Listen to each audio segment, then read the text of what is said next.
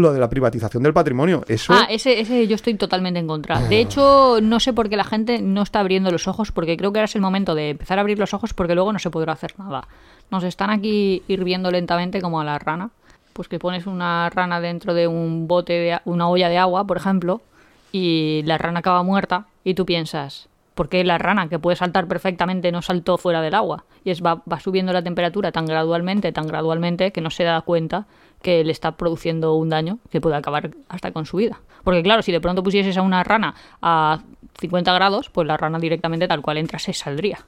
Pues eso es un poco lo que están haciendo con Nuria, las ¿estás llamando a la revolución?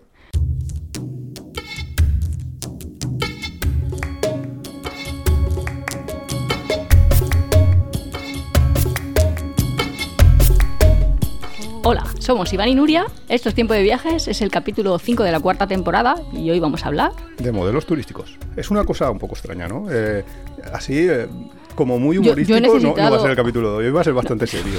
Bueno, los que nos conocen, Bueno, ya saldrá alguna tontería, pero, pero en principio es un tema así serio que queríamos un poco tratar porque vinimos porque un somos un blog viajero. Sí, pero porque vinimos un poco así, un poco flipando de Galápagos, de cómo se podía mantener un modelo que evidentemente no funciona, es una locura. Pero lo vamos a extender, no solo vamos a hablar de Galápagos, vamos a intentar hablar un poco de, de muchos otros lugares que conocemos y cuál es su modelo. Más o menos, ¿no? Porque, a ver, tenemos que avisar también que no somos nosotros no somos licenciados en turismo, aunque mi sobrino es verdad, está verdad, a punto de serlo uno. y tampoco sabría hablar de nada de modelos turísticos, No, con sí, lo cual... supongo que sí que eso se estudia, ¿no? Yo- Vamos, mira. yo me he leído la Wikipedia, Mira, mira que le llamo un directo y hacemos aquí la comprobación. una comprobación. ¿Qué saben los estudiantes de tercero de turismo sobre modelos ¿Le turísticos? llamamos? ¿Tú crees? No sé si está en clase, ¿quieres que llamemos? Nada, da igual. No lo vamos a poner ahí, eh, va a decir. ¿Eh? ¿Modelos de qué? No, bueno, no lo sé. Lo desconozco. no se va a enterar, no, no va a saber. Tampoco somos economistas, con lo cual nuestra opinión está basada en nuestra experiencia. Nuestra experiencia, o sea, como todo, como siempre que Pues hablamos aquí. iba a en decir, pues como cualquier Viajes. podcast. Bueno, sí, también, como cualquier podcast en el fondo también. Pero que quiero decir que tampoco nuestra. O sea, lo que vamos a comentar es. No se un puede poco extrapolar más allá de nuestra propia experiencia. subjetivo totalmente. Nosotros apenas sabemos hablar algo de, de informática o de medicina si nos preguntáis. Cada uno, cada Nuria en la medicina. Eh, que yo soy un poco de física. No, no, O supe, supe. Sup- supiste, de astrofísica. Pero... Pero vamos a lanzarnos al tema porque sí que es cierto que eh, hemos viajado un poco y hemos visto distintos modelos y sabemos, eso sí que lo sabemos bastante bien, qué es lo que nos gusta y qué es lo que no. Pero, espera, A que me a puesto ¿qué? nerviosa y No, todo. eh, eh. Si te preguntan, a ti no te gusta ningún modelo. A mí sí que me gustan algunos modelos, como no me van a gustar algunos modelos. Me gustan, por ejemplo, los modelos que no te ponen tasas turísticas, que no te, te impiden ir a ciertos lugares, ese tipo de modelos, los modelos que te dejan completamente libertad de moverte. Hablando de eso, sí que es cierto que todo el mundo, a ver, como que todo el mundo se queja de, "Ah, es que hay mucha gente, es que no te dejan hacer tales cosas, es que los turistas, hablando como en tercera persona, o tercera el plural, en Uy, plan, como si hay un vídeo de eso, ¿no? De, pero si tú estás, nosotros estamos en el mismo plano. Eso el otro día salió un TikTok o alguien que dijo, no, no lo que empezó a, a comentar, sí, que comentaba ahí, es que los turistas, es que no sé qué. Y decías, ¿y tú? ¿Y tú qué eres? ¿Y tú qué? Pero Ah, sí, sí, sí, sí, sí, que era, si no eres turista, que eres local. O, claro, que no la gente en los comentarios le empezaba a comentar el, el hecho de que no te puedes quejar de los turistas cuando tú no eres un local. Eres evidentemente un turista, no eres un marciano, eres una persona que ha ido allí a visitar lo mismo que los demás. Vas al Taj Mahal y dices, es que está lleno de gente, es que no, me pu- no puedo hacer una foto en la que salga yo sola. eh, no, obviamente, hay más gente que está haciendo exactamente lo mismo que tú, no te puedes quejar por ello. Aunque eso es un tema que ya veremos un poco más adelante, que eso es un poco lo de el turismo masivo versus al- lo que ahora llaman el turismo de calidad, que es el turismo de solo unos pocos, pero eso más adelante. Yo he hecho una búsqueda basiquísima. ah, pues muy bien, cuéntanos tu busquedita. No, no, es que de hecho hay distintas corrientes de pensamiento sobre la evolución del turismo. Claro. Hay una que es la escuela histórico-evolutiva Joder, sí que vamos y otra en el que le capítulo de llaman hoy. la escuela naturista o escuela eternista. Y bueno, yo creo que la gente se empezó a poner ahí a pensar de qué es el turismo, cómo funciona el turismo. La verdad es que mm, es un fenómeno relativamente reciente. Hombre, claro. eh, Quiero decir que la primera empieza ahí con Kraft en el 54, o sea que hasta el 1954 la gente no empezaba a pensar sobre el turismo ni a nada. pensar sobre el turismo. El turismo sí que existía de antes.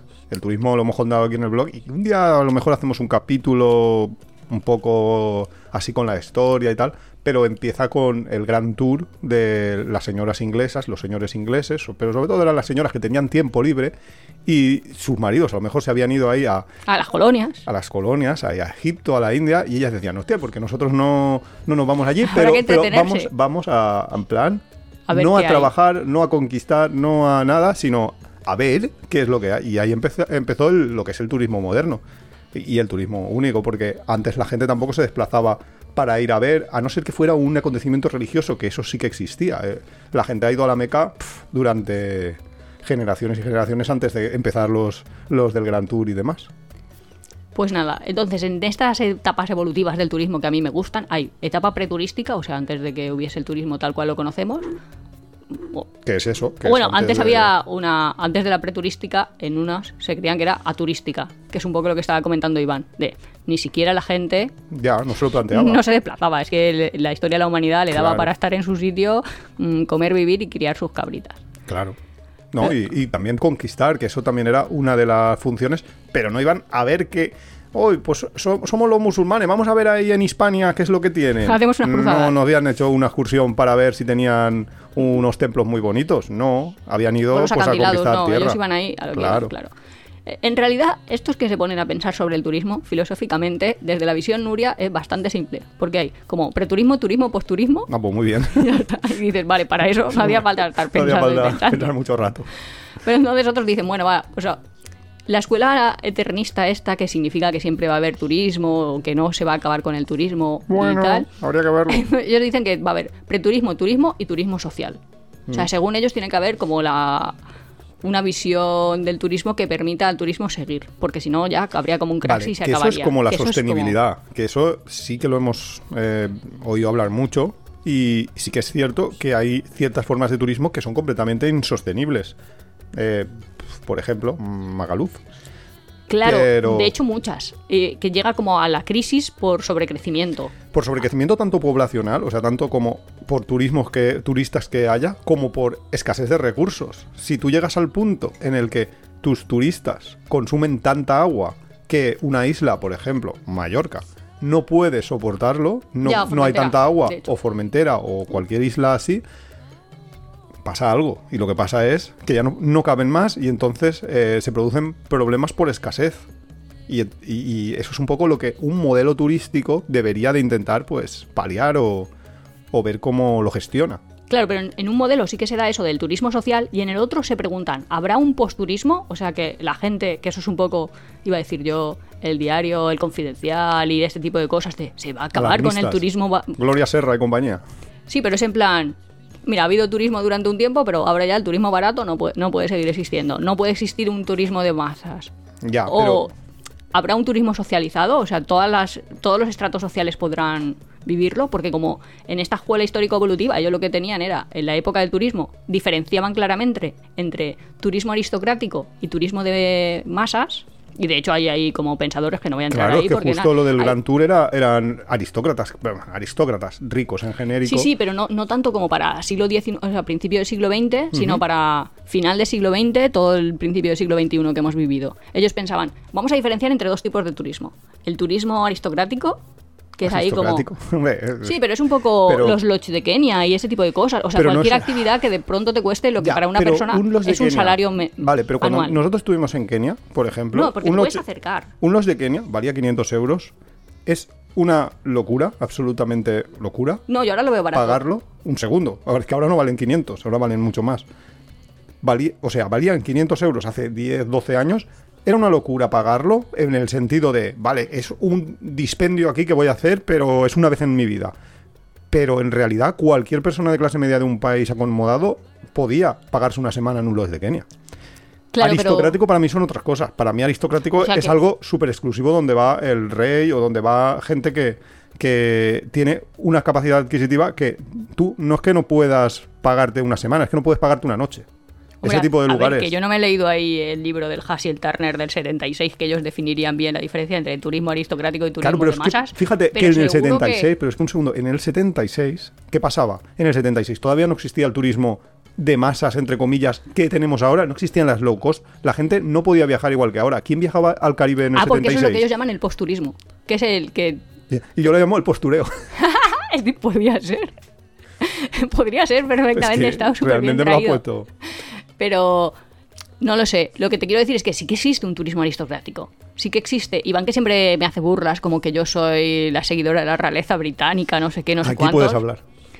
Bueno, pues un sobrino de la reina Isabel II de Inglaterra tiene... Ah, es que no me acuerdo cómo se llama, pero lo Un sobrino, da igual. Ah, pero tiene un. Es que se llama Aristea o algo así. Tiene una agencia de viajes especial. Claro. O sea, especial de. Madre mía. Eso es viaje para. Para los Royal. Claro, pero es que dudamos, alguien aquí que esté escuchándonos, duda que exista un mundo paralelo para toda la gente que tiene una cantidad indecente de dinero. Por supuesto que existe. Y ellos viven en su esfera, en Claro, pero en el planeta completamente Tierra. separada. Sí, ob- obviamente. No, bueno, es que dentro de los modelos turísticos también había un tipo de modelo que era como turismo espacial. Que ahora Hombre, se está empezando, pero ahí como. Va, minúsculo. Pero en realidad, cuando yo me refiero a modelos, no me refiero a el modelo de- del turismo espacial, el modelo de bienestar. No, esos son, para mí, no son modelos. Es que, claro, también da la casualidad, antes hemos dicho un poco que yo algo de informática pues sí que puedo aportar. Pero es que precisamente en, en la parte de la informática que más puedo aportar es en el tema de modelos. Para mí un modelo es una representación de la realidad que utilizas, eh, es- viene de las matemáticas, por supuesto, todo, todo esto nos- no nos lo hemos inventado los informáticos. Es Ni un- nosotros dos. ni nosotros dos.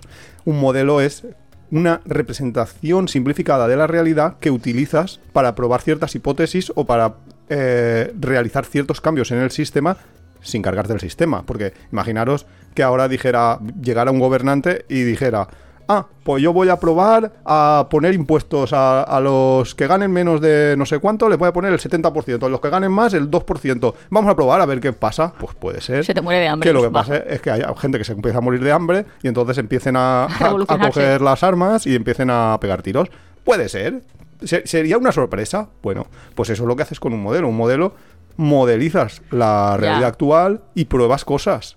Y entonces, claro, eh, y al final le llamamos modelo un poco a eso, ¿no? Al, a la representación de cómo funciona el sistema en una determinada ciudad, en un determinado país, eh, y cuando nos referimos concretamente a turismo, cómo funciona turísticamente, qué hacemos con la afluencia de gente que llega, con los recursos que tenemos y, y con la gestión de todo eso. O sea, en el ponemos como en la parte de arriba la política, la- las decisiones políticas que se han tomado y en la parte de abajo los recursos que tenemos. Y empecemos, y empezamos a meterle al sistema gente que viene.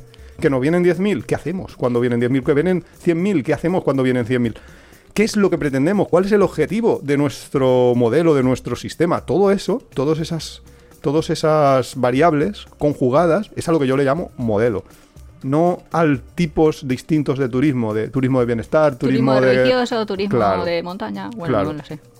Bueno, bueno, en millo- millones porque ahí empiezas a subdividir y te salen tantos como actividades hacen los humanos. Hombre, tampoco creo que haya allí el turismo de la minería y se vayan ahí a mirar. gente que va- eh, yo Aunque sí, en Asturias y me a ver parece minas. interesante lo de el turismo de buscar buscar oro. Y vas Eh, por ahí por los ríos, claro, por que de hecho yo lo he hecho y ¿Tú lo has es súper entretenido ¿Ya has y bastante lucrativo. Hombre, Luego lo pierdes eso como subnormal en vez de meterlo ahí en la botellita, pero Pero es verdad, en Europreto, que por en algo tiene ese, Brasil, ese nombre. yo encontré pues, pepitas de oro. Bueno, claro. en singular. Encontré una pepita de oro. Pero era bastante pepita, Tampoco ¿eh? le dedicaste tanto tiempo, o sea, tu Pero rendimiento porque yo soy muy, muy buena. O sea, muy buena. Quiero Hombre, decir que yo me claro, fijaba. no, no me vas a ver Hombre, buena, ya te yo por algo. oro. Yo es, mi, mi característica urraca la tengo muy desarrollada. Sí, tú todo lo que brilla a por ello, ¿no? A ver, yo qué sé. Eh, que Ah, se eh, encontró un tesoro la semana pasada. ¿Qué tesoro? El del pañuelo, Ah, eso es otro tema. Pero sí, me he comprado un pañuelo lo bebé muy maravilloso. por un euro, en un Sí, mercadito. me lo he comprado en un mercadito. Nuevo, nuevecillo. Primero le regateé al hombre. Cierto de decir que no sabía la marca, pero ya sabía que estaba bien. O sea, y luego lo he visto y sé de qué colección es. He de decir que tampoco es el pañuelo más caro que tengo. No, te- tampoco lo Porque conseguiste por mucho. compré otro por dos euros. Que vale 400. Sí.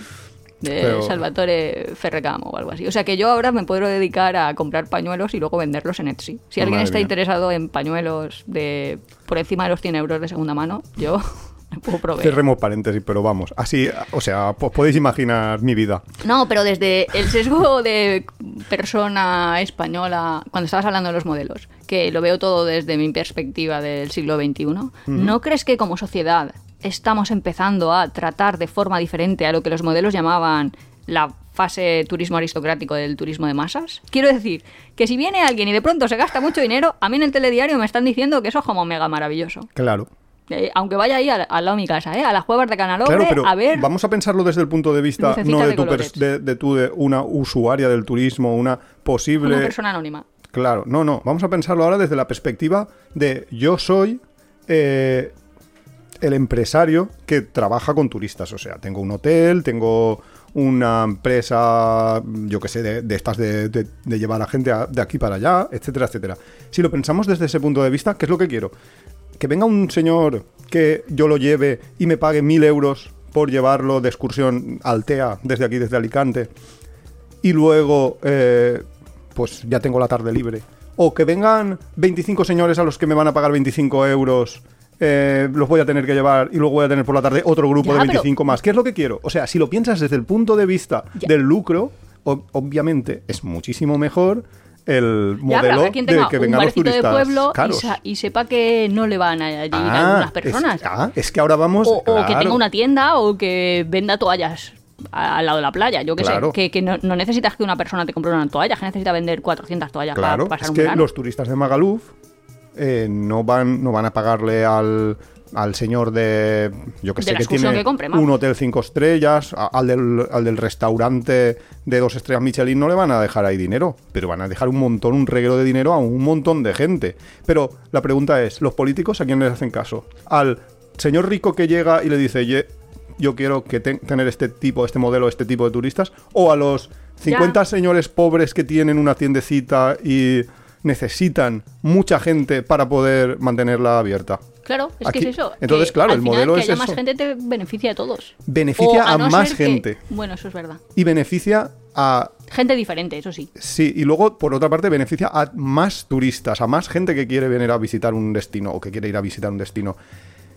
Obviamente... Eso sí que lo vemos nosotros, o sea, con ejemplos muy palpables. Sitios donde hay mucho turismo, consigues luego que, por ejemplo, los restaurantes sean baratos. O Claro. baratos estándar, sea, quiero decir. que Pero que precio. nosotros de pronto fuimos a... Ah, no me acuerdo dónde era, pero iba a decir la España vaciada, pero queda un poco mal. Por Albarracín y todo eso. No, pues poco, Albarracín era es uno así. de mis pueblos preferidos de España y de hecho me llevó Iván por mi cumpleaños. Quiero decir que para nosotros era como una cosa especial y era Pero ¿por qué no se puede decir España vaciada? Y que realmente es bueno, es verdad que ni que fuera nuestra O sea, responsabilidad. Es Ya, es que es así, es cierto, es, Cierto. es como es. Bueno, la cosa que para ir a comer es que no había ningún restaurante. Bueno, ya os digo, es que hace dos años. Te iba a decir, no había ningún restaurante que valiese un menú menos de 18. Ahora ya es que ha, ha inflacionado mucho, pero eso es otro tema de cómo está inflacionando. Bueno, pero eso, eso ya, ya nos vamos. Pero sí que es cierto eso, que hay lugares donde se les Gracias a que hay turismo, todo barato. Claro, se- porque también es cierto, si tú montas un bar y en tu bar vas a tener 10 personas cada día, los precios tienen que ser acorde como para que esas 10 personas, ese 10 por X, Ya, sea te suficiente para mantenerte, porque te gastas lo mismo en electricidad, las neveras cuestan lo mismo si te vienen 100 que si te vienen 10. Lo- los gastos así genéricos, salario y tal, hombre, supongo que si vienen 100 tendrás algún salario más que pagar, porque Hombre, tendrás claro, otro sí. camar- un segundo camarero, tendrás... Pero los gastos así genéricos no se van tanto de uno de 10 a uno de 100. ¿Qué pasa? Que si tú tienes 10 personas que te vienen, tienes que subir el precio a 25 euros, que valdrá ahora, me, me imagino yo, toda esa zona del norte de España, que es en general eh, bastante cara. Mientras que tú te vas a Benidorm y tú en Benidorm por 10 euros tienes menús. ¿Por qué? Hombre, por 10 ya está difícil. pero Está un poco más complicado últimamente, Ah, pero, pero, pues, sí, mm, sí. 11 euros pagamos, pagamos fácilmente el otro día. Vale, pero es que claro, el- la persona que tiene el restaurante tiene que vivir.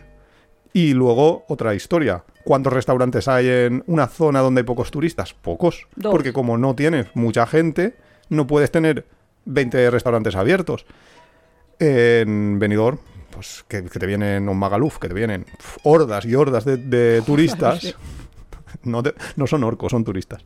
Eh, pues tienes la posibilidad de tener una variedad enorme de restaurantes. No, no veréis un McDonald's en una zona donde haya poca gente. No Claro, supongo que la No propia franquicia Claro. hace un estudio de mercado. hace un estudio de mercado y y te dice, dice cuánta gente tiene que pasar por aquí para que... Claro, y la calculan y, y, y eligen. Sí, de hecho, el otro día fuimos a buscar pisos y en una de las zonas de, bueno, un pueblo que está al lado de nuestra casa decía, no, no, pero aquí han montado un McDonald's, como diciendo, esta zona Claro, está viniendo esto- gente, ¿eh? Claro, esto va, va a crecer, va, va a subir un poco, ¿no?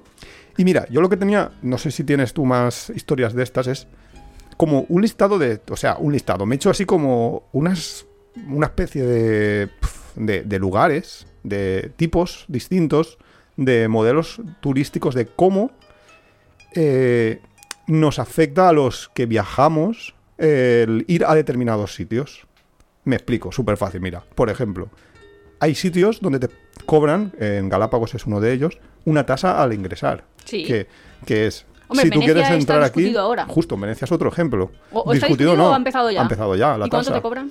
Pues creo que eran como 10 euros, pero se pueden rebajar hasta 3. O sea, ellos Si van mo- tenías hotel, moldeando. ¿no? No, creo que es en función de, de determinados parámetros. O sea, como quieren que la gente venga en febrero, o no, en febrero no, que son los carnavales. En marzo. Pues en marzo es más barato, o si eres familia numerosa. Hay millones de, de- de variedades ahí. ¿no? Yo lo estuve mirando y dije, ¿qué, qué lío han montado aquí? Al final vas a pagar los 10. Si eres una persona normal que tiene que ir en julio, que no tienes más, más fechas. Entonces, y además te Pero han puesto es un números clausus, que eso es otro de los de los puntos. Pero que yo ¿alguien tenía. deja ir a un sitio porque cueste 10 euros? Eso yo no lo acabo de ver. Una persona. Yo soy ratona, ¿eh? Vale, sí. No, tú quieres ir a. Obviamente, a Venecia quieres ir y vas a ir aunque cueste 10 euros. Vale. ¿Qué Claro, pero si que me pasa? costara 10.000 no, pero 10. Vale. ¿Qué es lo que pasa? Que esos 10 euros no son que tú pagas 10 euros y entras, es 10 euros y te, y te he limitado a 10.000 personas o a no sé cuántas personas. O sea, no te dejan entrar a todo el mundo, tienes que pedir una cita para, para ir a Venecia. Y a lo mejor tu fecha no, no, no está disponible, entonces tú igual estás por Italia y no puedes visitar Venecia porque no, porque no había citas ya disponibles para visitar cuando eran tus fechas. O sea, que todo va unido. En Galápagos, por ejemplo, no. En Galápagos pagas los 100 euros y visitas Galápagos por. o los 100 dólares, mejor dicho. Visitas, lo, visitas las islas en cualquier fecha. Da igual, si tienes un vuelo puedes entrar. No te ponen una No, limitación. no hay limitación. De hecho, está vacío. De hecho, está vacío, que si ahora lo hablamos. Eh, claro, tú dices, ¿alguien va a dejar de visitar? Sí. Hay gente que no puede pagar esos 100 dólares en Galápagos. Los 10 euros, si eres europeo. En Venecia, vale. Sí, es fácil. También te digo una cosa. Hombre, pero por ejemplo, estoy pensando, ¿Bután no es uno de los países que tienen mayor tasa de ingreso o algo así? Es ¿O que, me lo he inventado yo? es que Bután es otro, otro modelo distinto, pero sí, en Bután lo que... O sea, yo le llamo limitación de movimientos. Es un país donde no te dejan ir a cualquier sitio. Tú tienes que viajar y tú no es que pagues una tasa por, por ingresar. Es que tú tienes obligatoriamente, es como Corea del Norte, tienes obligatoriamente que contratar a una agencia local. Esa agencia local eh, te va a llevar a los sitios que tú tienes contratados, pero tú no puedes decirle... Ya, eh, me voy "Oye, a ver este templito porque lo no, quiero ver. es- si no estás O, dentro o de esto tu- que hacemos a, veces de, yo qué sé, pues lo veo por fuera y luego... Yo hay sitios que es verdad que me cobran una tasa por entrar, una tasa turística, y no la pago porque no me da la gana, me hago una foto fuera o, o me quedo Ah, tranquilamente a quieres decir que vas a un determinado sitio que, yo que sé, un edificio, un monumento, un algo y te quieren cobrar por el acceso. Ya, y si no me interesa, pues no no- me interesa, pues no voy, no entro. Claro. Claro, pues aquí no. Pero me quedo fuera y lo veo, ya que he llegado, quiero decir. Claro, en el modelo de Bután, el modelo de Bután es un modelo súper cerrado de tengo un, un guía que me va a ir llevando por, por estos sitios, estos sitios, cuando se me acabe me dejan la puerta de- del país y te vas a tu casa. No, no tienes... Pero además cada día tienes que pagar bastante, ¿no? 200, la última vez que lo miré, 200 y pico dólares al día que da. Al que día. costaba, claro, tener el guía turístico, la esto. Entonces era muy caro. Por persona. Y sin Que luego libertad. si vas a una familia... Claro, eso es por persona, que si va más gente, pues va más gente. Que es un poco diferente a lo de Venecia, porque en Venecia sí, tú pagas la entrada y entras y ya empiezas a visitar el, el lugar por libre, completamente, como tú quieras. Como si tienes un hotel allí, o sea, te puedes quedar a dormir allí. Pero no, eh, de todas maneras, lo de Venecia me recuerda una cosa. Yo me acuerdo cuando al principio muchos equipos de fútbol tenían ahí en sus camisetas los logos estos de, o sea, que patrocinaban, que el Real Madrid siempre tenía lo de Teca. Ya no sé si tiene Teca porque no sigo mucho el fútbol. Eso era cuando tenías cromos. Bueno, Y lo veías ahí que- la camiseta, sí, yo también. Pero vamos, que era como su tenía ahí como su patrocinador. Y el Barça nunca quería tener un, no, o sea, era ahí como el orgullo de no tener que haber recurrido a ponerse en publicidad en la camiseta. Pero no tiene Ento- tilla. Entonces, en aquel momento, eh, un amigo eh, dijo, bueno, iban a poner UNICEF y era en plan, Ah, eh, la porta dijo, no, no, es que esto es solo, vamos a ponerlo porque es para ayudar a los niños, no sé qué, no sé cuánto. Y un amigo dijo con muy buen criterio, sí, sí, van a ponerse UNICEF para que así tú vayas haciéndote la idea de que Hay- hay- en la camiseta, pone cosas que no sé el nombre del jugador. que es la publicidad y que poco a poco te la van a ir introduciendo. Pues yo creo que los modelos como lo de Venecia y demás es exactamente lo mismo. Ellos te meten 10 euros, y dices, bueno, 10 euros, nadie va a no visitar Venecia. Pero oferta y demanda. Si hay mucha oferta, si hay mucha gente que todavía quiere ir a, a Venecia, sigue pagando las tasas, sigue estando siempre a tope el, el cupo de visitantes por día, pues ya lo irán subiendo. Esto así Claro, funciona el mundo capitalista. Necesitan dos cosas, que no haya muchísima gente, pero también necesitan que haya gente, porque los que tienen allí un hotel o los que tienen allí un restaurante o también querrán que se les llene.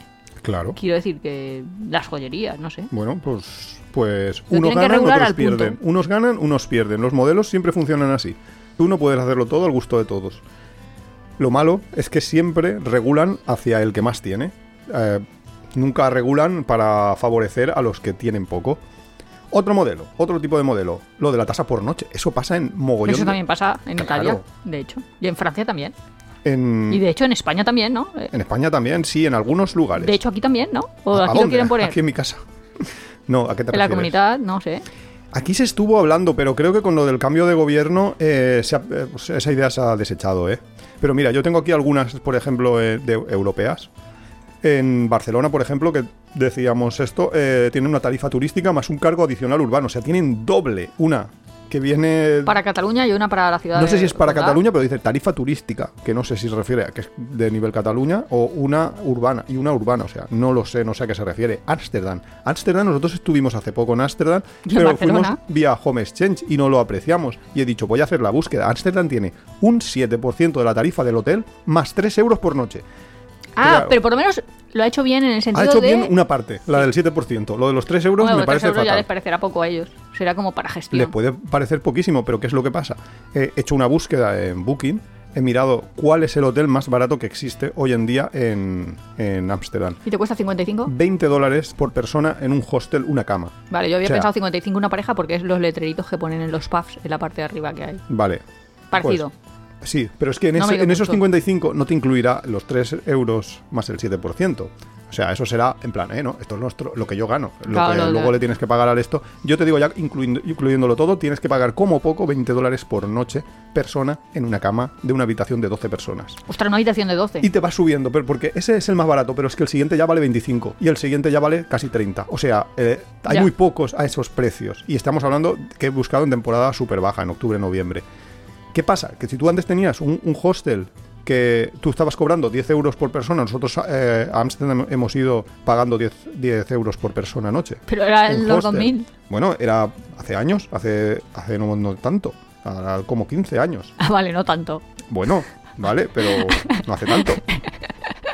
Ha subido un poco la vida, pero la cosa es, si tú tienes, tanto. da igual, pero in- independientemente, si tú quieres mantener un precio bajo, si tú tienes un lugar de 10 euros y de repente te dice el gobierno tienes que meter 3 euros extra y tenías habitaciones que estaban compitiendo contigo de hotel que costaban 40 No, para eso es lo que estaba diciendo pareja, yo ya, que los pubs a 55 estas dos personas ya. Claro. No En- voy a pagar 20 por estar con 12.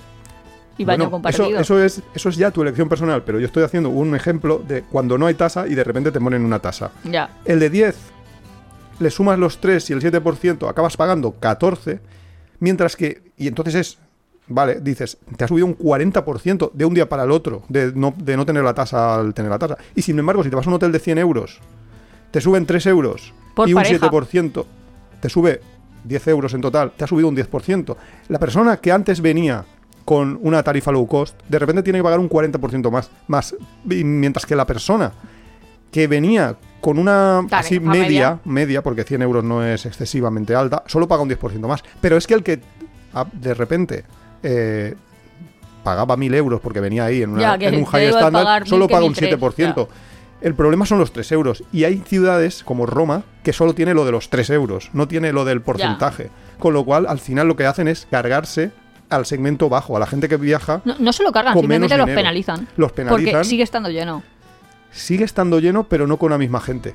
Antes quizás podían venir eh, personas de Latinoamérica con no muy altos recursos, podían viajar, podían disfrutar de esos lugares. Ahora ¿me voy a Ámsterdam o mm, me lo pienso y me voy hacia Polonia? Me voy, no, no voy a visitar ya Holanda, voy a visitar Polonia, que también es muy bonita y me cuesta menos.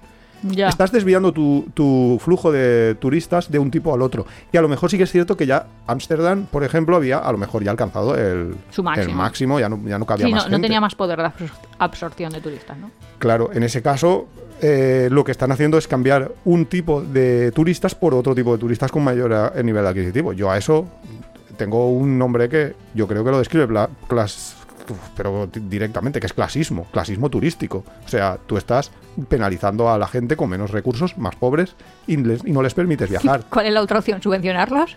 No, hay una opción, si quieres pensar en alternativas a todos los modelos turísticos que tenemos, que es el, el, el- el que se hace en las cuevas. Ay, no me acuerdo, son de Altamira las, Sí, las cuevas sí, que, que tienen pinturas rupestres. Por sorteo. Tú quieres entrar a este sitio. Este Pero sitio. en Altamira tú ahora no, un no ves unas cuevas que son iguales, pero Tienes la réplica. Las réplicas están siempre abiertas, pero si quieres ir a las originales, o no sé, o eso era antes, no sé ahora si se han cerrado ya las, Ah, las ya. buenas, no lo sé.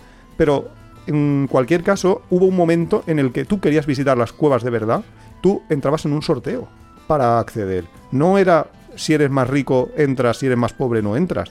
Tú puedes entrar si me lo reservas con tiempo, si eh, ganas mi sorteo, si tienes, tienes una infinidad de sistemas que no penalizan, no, no Hacer 10 eligen solo trabajo para la en comunidad. función de, bueno, pues podría ser un modelo de si me ayudas aquí a borrar grafitis en monumentos o en paredes, podría ser.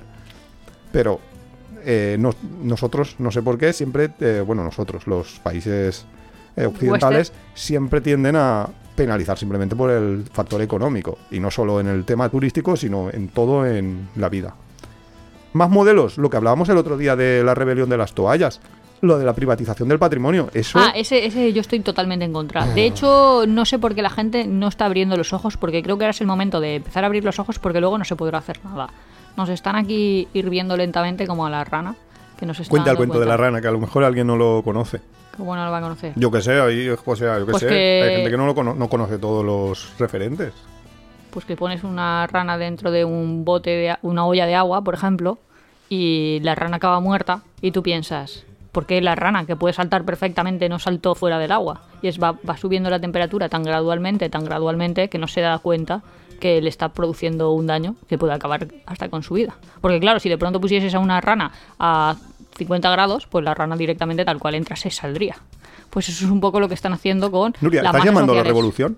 No, simplemente digo que los cambios los están haciendo de forma tan poco gradual, o sea, tan gradual, tan poco abrupta, tan progresiva, que no te, no te das cuenta no- y tampoco sabes hacia dónde te Bueno, lleva, porque algunos- solo estás como un poquito peor que el día anterior, un Algu- poquito peor que el día cambios anterior. los han hecho bastante abruptos, como cuando mataron ahí en las residencias madrileñas a no sé cuántos. Bueno, Ya, bueno, algunas cosas sí, pero así en general, en general, los cambios, y estaba pensando ahora en el, en el sector turístico, lo van haciendo poco a poco. Por ejemplo, eh, después de la pandemia se quiso potenciar las, los bares y las terrazas. Y son ciudades como Madrid ya debe ser la caña, nosotros que vivimos en Valencia o en Alicante, no sé.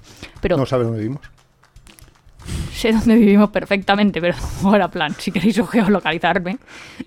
bueno, a lo que vamos, que ahora a muchos bares les dicen, oye no, si queréis seguir estando ocupando la vía pública, tenéis que pagar por, por- estar aquí, que esto es una acera, no sé si os habéis dado cuenta, pero esto es una acera o esto es una plaza, esto es para que esté la gente, no para que esté las sillitas de los bares. Y ahora la gente como que se queja. Pero realmente es que es un espacio de todos, no es un espacio del, del En bar Barcelona X. hicieron una cosa muy bien, que dijeron, si tú tienes una terraza, tú tienes que permitir a la gente de la calle que entre a tu bar y use su- tus- los baños, los, los servicios. Eso está muy bien porque estás diciendo, vale, le estás penalizando a la gente de no poder pasar por las aceras, de no poder mm, circular tranquilamente, pero a cambio le estás dando un servicio. Me parece un... Pues no sé, una, una, una- sí, un quid pro quo, una, repro- una repri- repro- Reciprocidad. reciprocidad que, Interesante. que es interesante, que, que deberían de implementar todas las ciudades. Ya, pero por ejemplo, eh, al lado de casa de mi, iba a decir de casa de mi abuela, ahora casa de mis padres, hay un parquecito. Y es el típico parquecito que yo me he pasado ahí mi infancia. De hecho, justo a la otra parte de la acera hay un parquezote, pero iba pequeño. Y en ese parquecito, no sé por qué, hace relativamente poco, pero bueno, como un año y medio o algo, alguien decidió hacer la fiesta de cumpleaños de sus hijos. Muy bien. Sí, pero a todo el mundo le pareció como ¿por qué no alquila un espacio? ¿Por qué no alquila un bajo y hace una fiesta? ¿Por qué qué? tiene que hacerlo en, una, eh, en, en los bancos? ahí? Pero ya ves tú ¿Por qué que la fiesta de cumpleaños, que si tú ibas a llevar a alguien al parque, y hay, y hay otro parque a, a cruzar la calle, vamos.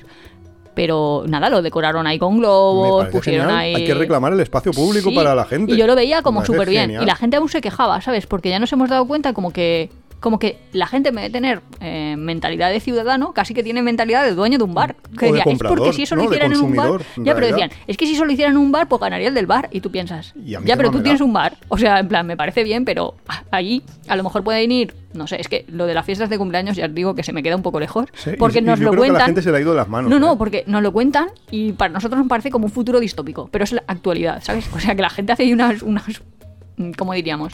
Esfuerzos económicos para celebrar las fiestas de cumpleaños de sus hijos que, vamos, el caso, da igual, volvemos al punto. Bueno, pues eso, que, que hay muchos... Que la rebelión de las toallas, que es el punto, es...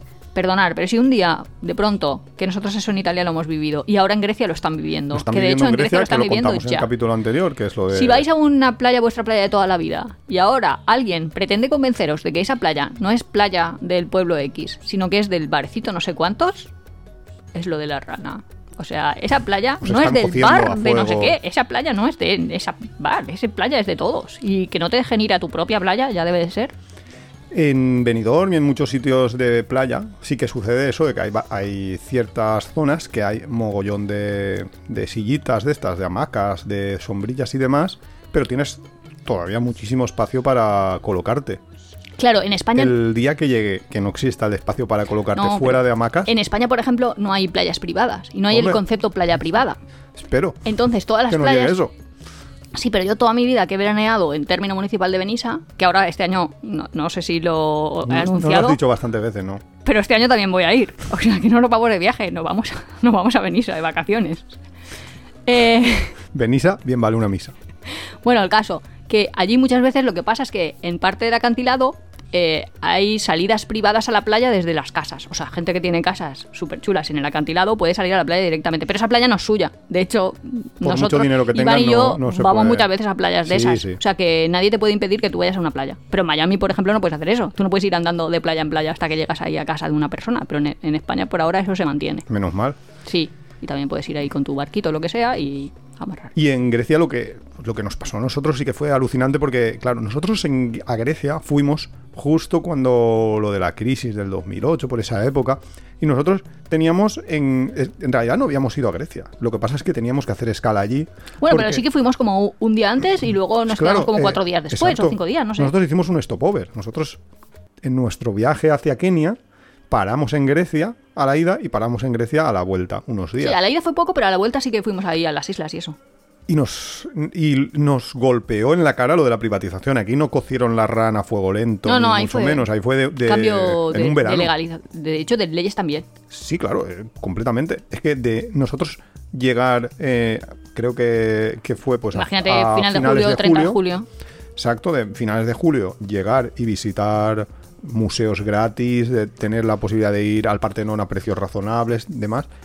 De repente queríamos volver. eh, Eso es, Muy a ser eso es muy gracioso porque fuimos a un museo que no recuerdo cómo se llama, pero en ese momento sabía dónde estaba y había una estatua griega, bueno, había miles, ¿no? Pero una era exactamente igual a Iván. Entonces, nos antes de hecho... que inventaran todas las sillas que te hacen con cara de estatua, ¿eh? Sí, sí, sí, sí, sí, sí. Entonces nos había hecho gracia. Pero nada, no, como era pre-Instagram, pues no iba ahí la gente como loca haciendo Ya, fotos a todas ¿eh? las que fue una cosas. lástima no, no hacer la Y entonces foto. luego ahí pensando de, ah, es que molaría un montón, o sea, estaría súper bien tener Hacer la, la foto. foto. tal. Volvemos al museo y vamos a buscar la cara de la estatua de Iván, que más o menos nosotros creíamos que recordábamos. Pues ese museo que era gratuito ya tenía un coste. 20 euros. O algo así, pero era como Una bestial. Igual que locura. antes por sacar dinero, pero en el mismo viaje, ¿eh? Eh, por sacar dinero me cobraban lo que me cobraba mi banco, o sea, lo que me cobraba mi banco, no sé. Pero luego de pronto me cobraban el 8% además. Sí. En el mismo cual, viaje, que de pronto ahí como, oh, acabo de sacar 100 euros y te y me han cobrado 12. 8, sí. Puñetera 8 más de lo que esperaba. Sí. O sea que ese, o Sí, sea, sí, ese ahí tipo era de plan. modelo de privatización hola. del de patrimonio. hecho, una vez, y eso no tiene nada que ver, pero hicimos un BlaBlaCar con un chico que era, croa- era chipreta, Ostras, chiprota. chipriota. Chipriota, sí. Sí, y estaba estudiando, estaba de Erasmus, de hecho, en España.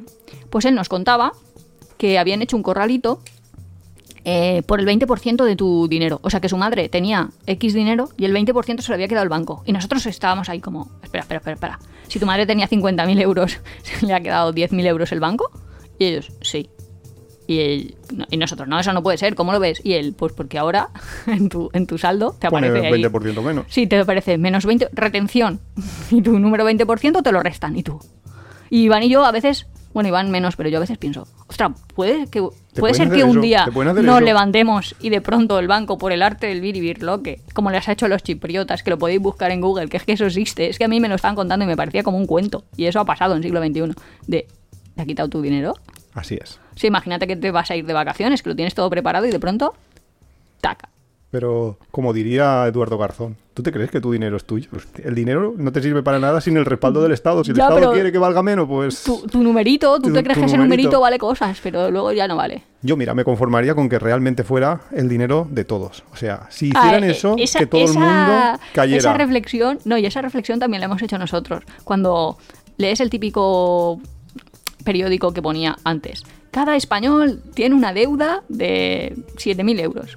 O sea, os hablo de a lo mejor hace 15 años. Que Iván ya dijo, ah, pues a mí que me cobren la mía y estoy sin deuda. Y yo pensé, no, no, no, no vas a pagar 7.000 euros tú, 7.000 euros yo, estamos locos, nos quedamos sin ahorros. Pero es que ahora lo piensas y dices, no, sí, es que ahora cada español Ahora debe muchísimo más. 40.000. Ya, así vamos. No sé. El más caso. modelos, más... Teníamos lo de la tasa turística para ingresar, tipo Venecia, tenemos lo de la limitación de movimientos, como en Corea del Norte, Bután, tenemos la tasa por noche que pasa en casi todas, bueno, en muchas grandes ciudades europeas, la privatización del, del patrimonio en Grecia o en Italia, que en Italia también las playas no son libres. La- y luego está Hombre, aquí veces- la eliminación directa del turismo low cost. A veces que... No, no, que eso de la privatización del patrimonio, todos los vecinos de el Parkwell hace poco estaban ahí como Ujú. pseudopié de guerra de, oye, que este parque, si eras vecino, Claro, antes podías venías. entrar perfectamente. Claro, y ahora es- te dicen, no, sirve para vecinos, pero tiene que ser vecinos de ese y solo por la tarde y solo a determinadas horas. Es- Y dices, dentro de poco, Es lo de la ranita. Lo que Sí. yo te decía. Primero pusieron una entrada para que entraran los turistas, para que pagaran. Nosotros hemos llegado a vi- a visitar el Parkwell sin pagar entrada. es que antes era libre. Antes era completamente libre. Es un parque municipal. No, no era municipal, era de como Bueno, de las casas, o- pero- en, en origen, pero Vale. vamos.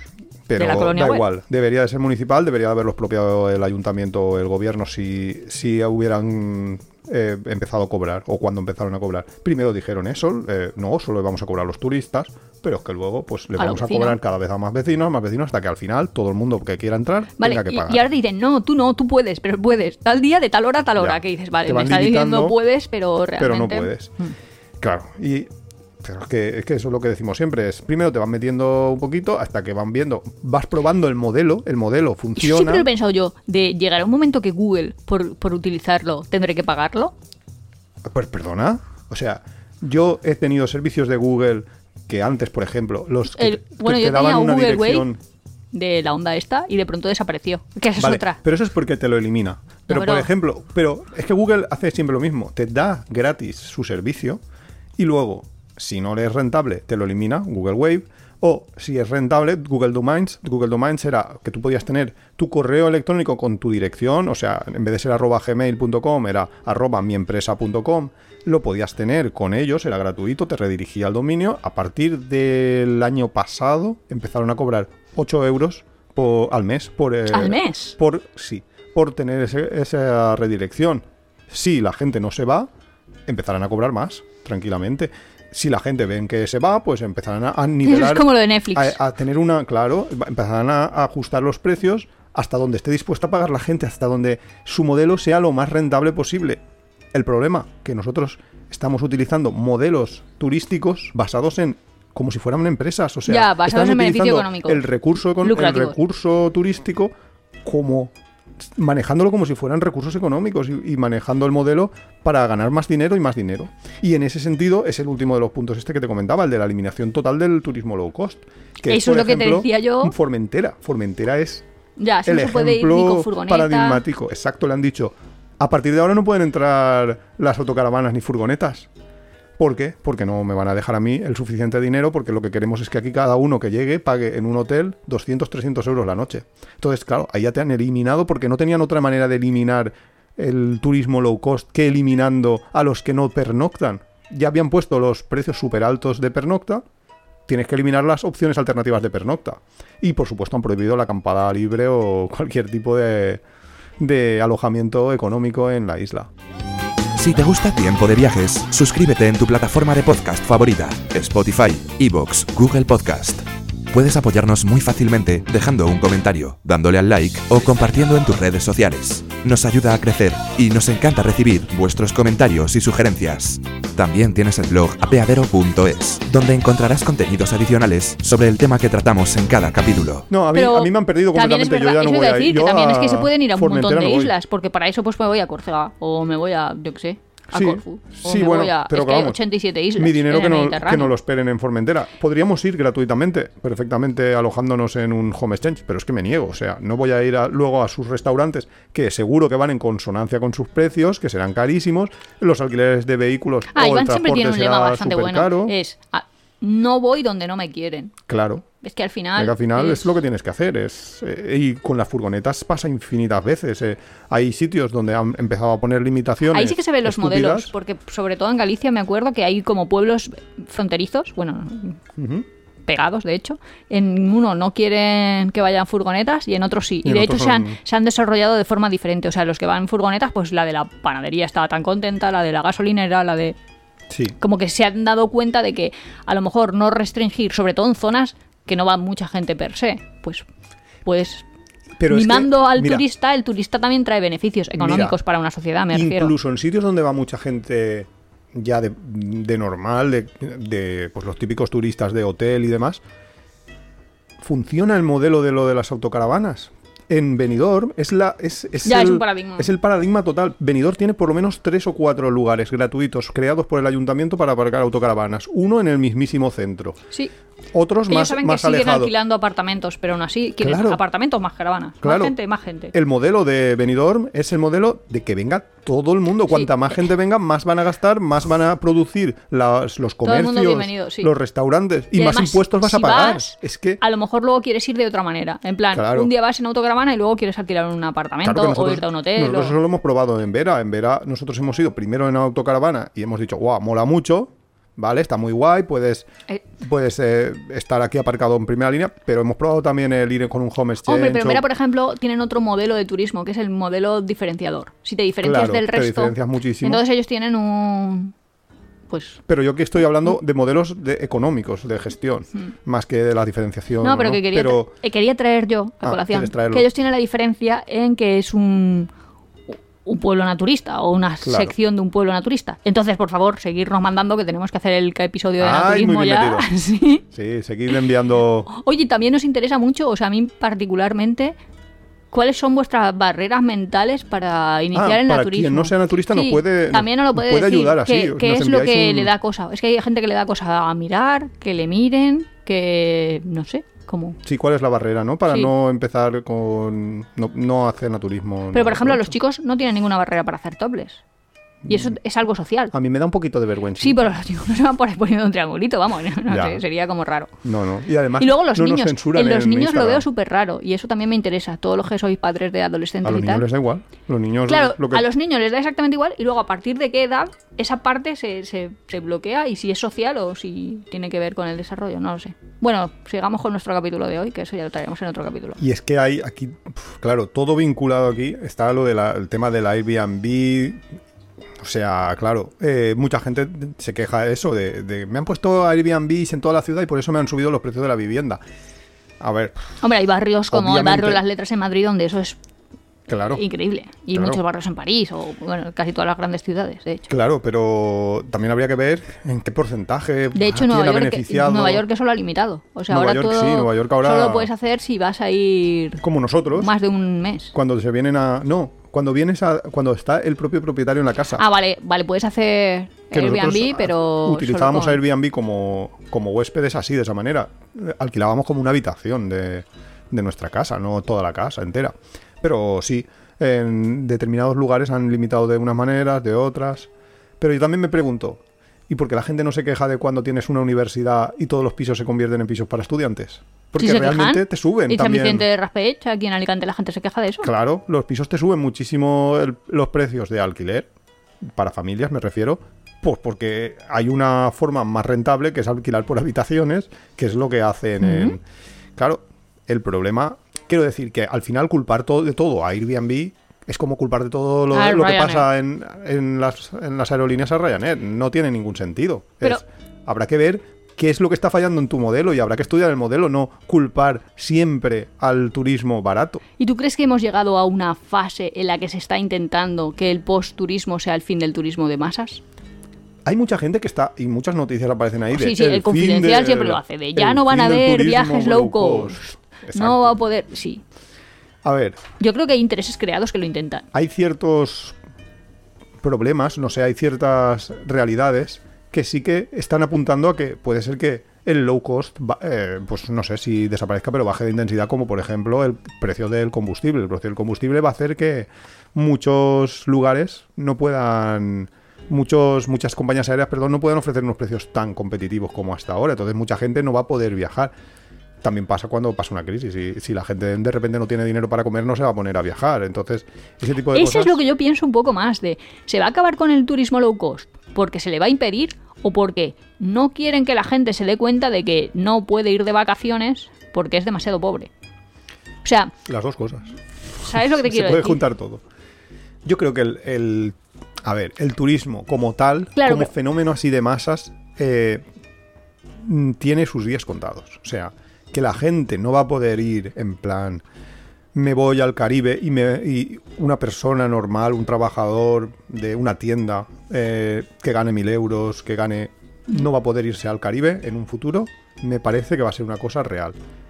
Que ese Pero tipo no va a de- poder ir al Caribe porque el Caribe se va a poner muy caro Porque vas a- o porque al final del mes el sueldo que le va a quedar para ahorrar para poder Por las dos cosas, justo por las dos cosas, porque los precios de, de los transportes de larga distancia van a ser muy caros y porque el, el salario que te queda al final de tu Del mes. jornada de, de- de tu mes Lo de que trabajo a final de mes es va a ser muy, poco. muy poco. O sea, nos van a empobrecer por los dos. Por una parte nos van a, encarecer y por otra nos van a empobrecer. Entonces eso va a hacer que, que pues va- vaya a ser muy complicado que alguien vas a volver un poco a los 80 de quién se iba al Caribe Pues, Ya, unos amigos míos de. Calpe, eh, sus padres se fueron al Caribe, pero te estoy hablando de eso, sí, de los 80, por- porque sus padres bailaban no sé qué, no sé cuántos y querían ir allí a bailar salsa bla, bla, bla, bla.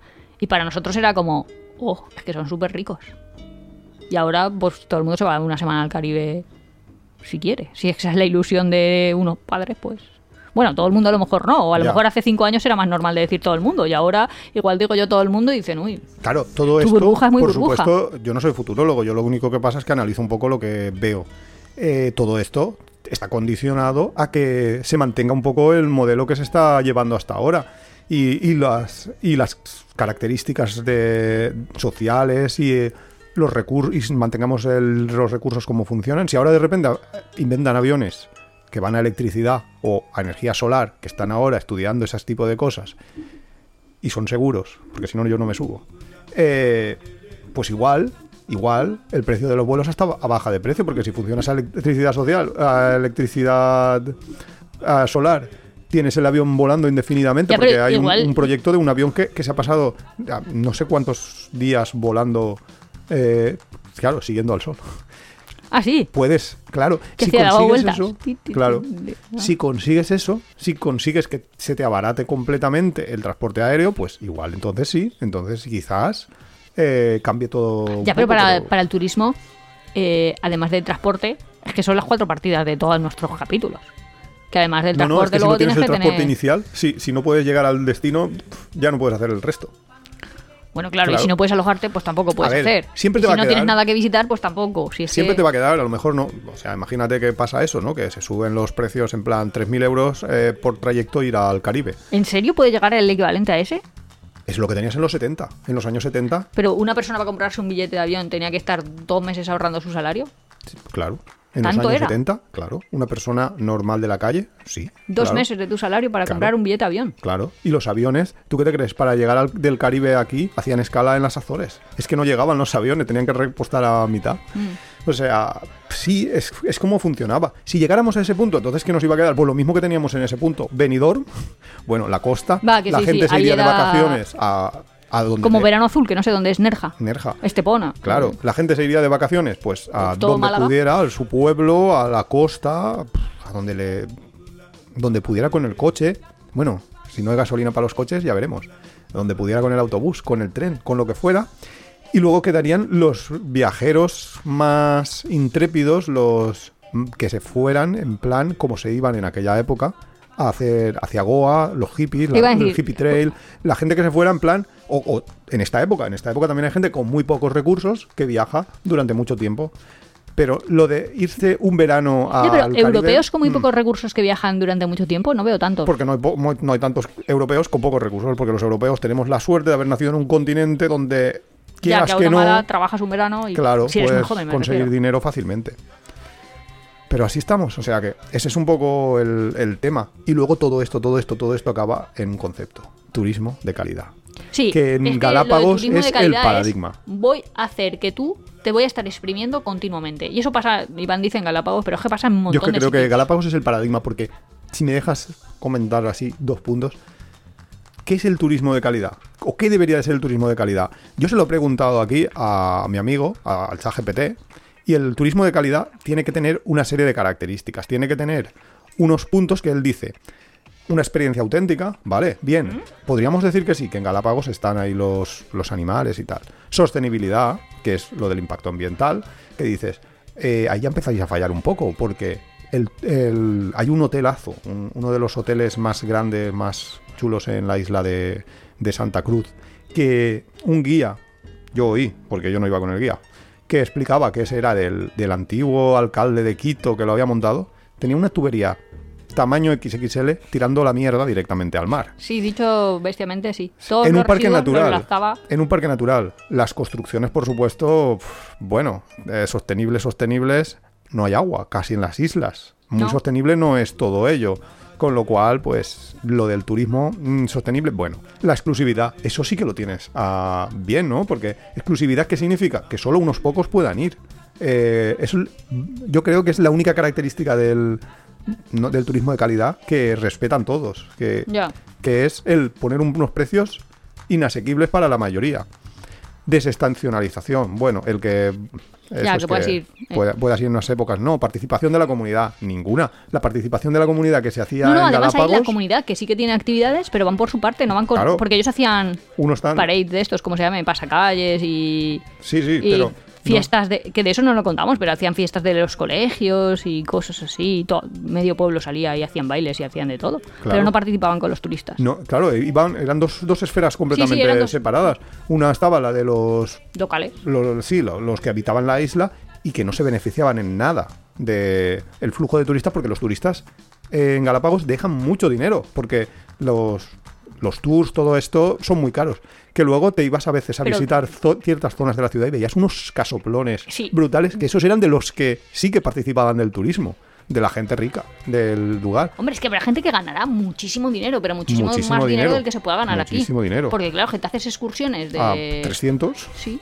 Es que, es que sí, es que dicho así, de, es que es 300 Claro, porque me lleven un por rato a bucear a un sitio. Claro. que dices, y llenas un barco de un señor que tiene un barquito que, que le Sí, estás pero- pagando 600 euros al mes porque hay una página web de... Así que te buscan gente para trabajar. O sea, que si tú quieres Galápagos. trabajar, eh, ellos bueno, si eres ecuatoriano, creo. Tienes Bueno, que vivir vale, en Ecuador. O tener... que a nadie le vaya a interesar mucho. Claro, y los salarios son esos, son 600 euros, 500, 700, no, no te vas de ahí. Claro, hay gente haciendo mucho dinero y otros que se están comiendo los mocos. Y yo me pregunto, cuando dicen esto de turismo de calidad, ¿no, no deberían de referirse a que dan calidad al turista?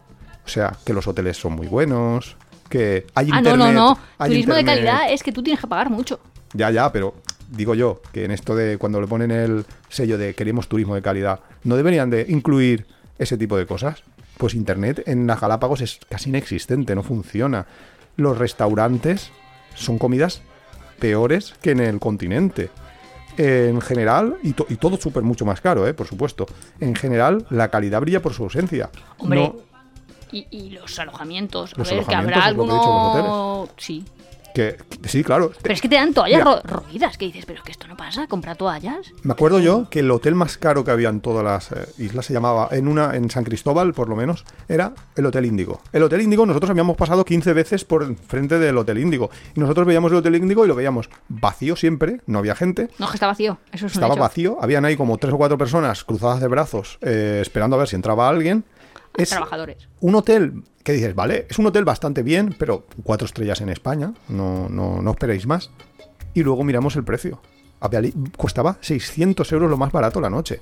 600 euros Sí, pero es que luego, por un hotel cuando nos íbamos ahí, normalísimo. desde el aeropuerto Guayaquil, estaban las fotos, o sea, en el propio Guayaquil, o sea, en el continente, ya te lo están anunciando, en el aeropuerto. Claro. Y parecía más chulo las fotos que luego la realidad. pero lo tienen vacío. Igual que tienen todas las islas vacías. ¿Por qué? Porque están han montado un sistema que en el primer día te cobran 100 dólares, nada más llegar, bueno, 120, nada más, nada más, a- o sea, antes, de pisar el suelo, porque eso lo haces en, en el aeropuerto de salida, 120, te cobran todas las líneas aéreas que hay un monopolio de dos, te cobran un- una tasa extra aparte del vuelo de 100, eur- 100 euros que ya os hemos contado en el capítulo anterior, bueno, en el capítulo de Ecuador os contamos cómo saltarse, te cobran, luego llegas a una playa, cruzas un barquito, un barquito absolutamente denigrante el nivel de calidad de esos barcos que se hunden, como os contamos en el capítulo de Galápagos. 30, 30 dólares por cruzar un Luego- barco con 20 y pico personas, que significa 600 dólares por cruzar de isla en isla. Sí, pero espera, que luego llegas a la isla, hay amarres perfectamente, o sea, hay muelles. Claro. Y no te aparcan en el muelle, te aparcan a... Te atracan. Sí, eso. Te atracan, nunca mejor dicho, te atracan a 50 metros del muelle. para que pagues un tienes dólar. que coger, claro, tienes que coger un taxi boat, eh, o sea, la barquita taxi esta, para pagar un dólar que también. te cobra un dólar por hacer 0, metros. te mete 20 personas dentro de ese barco, que son 20 dólares, y si tú luego vas, dices, ostras, pues será porque los precios son muy caros. Tú vas a ese mismo barquero y le dices, oye, ¿cuánto me cuesta llevarme allí a aquella playa que está a un kilómetro? Hemos dicho que estabas haciendo 50, 50 metros, 20 dólares. ¿Me llevas a aquella playa? Sí, ¿cuánto? 5 dólares. Sí, te lleva a ti. Esa es la. Esa es la.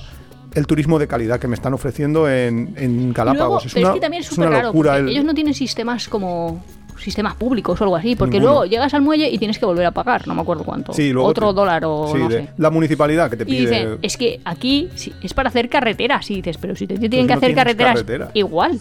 No, aparte que no tienes. Tú, como ciudadano, tienes que tener carreteras. No te las tienen que estar pagando aquí los turistas que vengan, no sé. Claro. Y todo eso, todo eso, ¿qué- ¿qué hace? Que yo cuando salgo de Galápagos. mm, En vez de mi tener la sensación de turismo azul, que es que se está potenciando todo lo que tiene que ver con el mar, los animales del mar, bueno, y los animales terrestres también, pero la sensación esa de Mi estoy disfrutando el mar es me están cobrando por Mi todo. sensación ha sido de, de salir allí como un cajero automático con patas. Y es que De- además es muy descarado y muy poco polite, no sé cómo decirte, que te exigen el dinero. Sí. Y encima no le dan el valor al dinero que el propio dinero tiene. Claro. O sea, ellos se deben de creer que 20 dólares para nosotros es Nada, es calderilla. Es que co- sí, a veces te piden ahí una propina de 20 y tú, pero a ver, que te puedo dar una propina de 20, pues yo qué sé, si me ha alojado en tu hotel. si has y- hecho algo muy extraordinario. pero me has llevado por dos segundos, ¿sabes? Sentarme en un sitio no te voy a dar 20 dólares. ¿Estamos locos o qué? No sé. Yo creo que es que ellos creen que tenemos dinero diferente. No lo sé. El caso, que el turismo de calidad es básicamente siempre, siempre, siempre que te dicen eso, es solo unos privilegiados, lo de la exclusividad que hablábamos antes, solo unos privilegiados que tienen mucho dinero son los que yo admito que viajen a mi destino.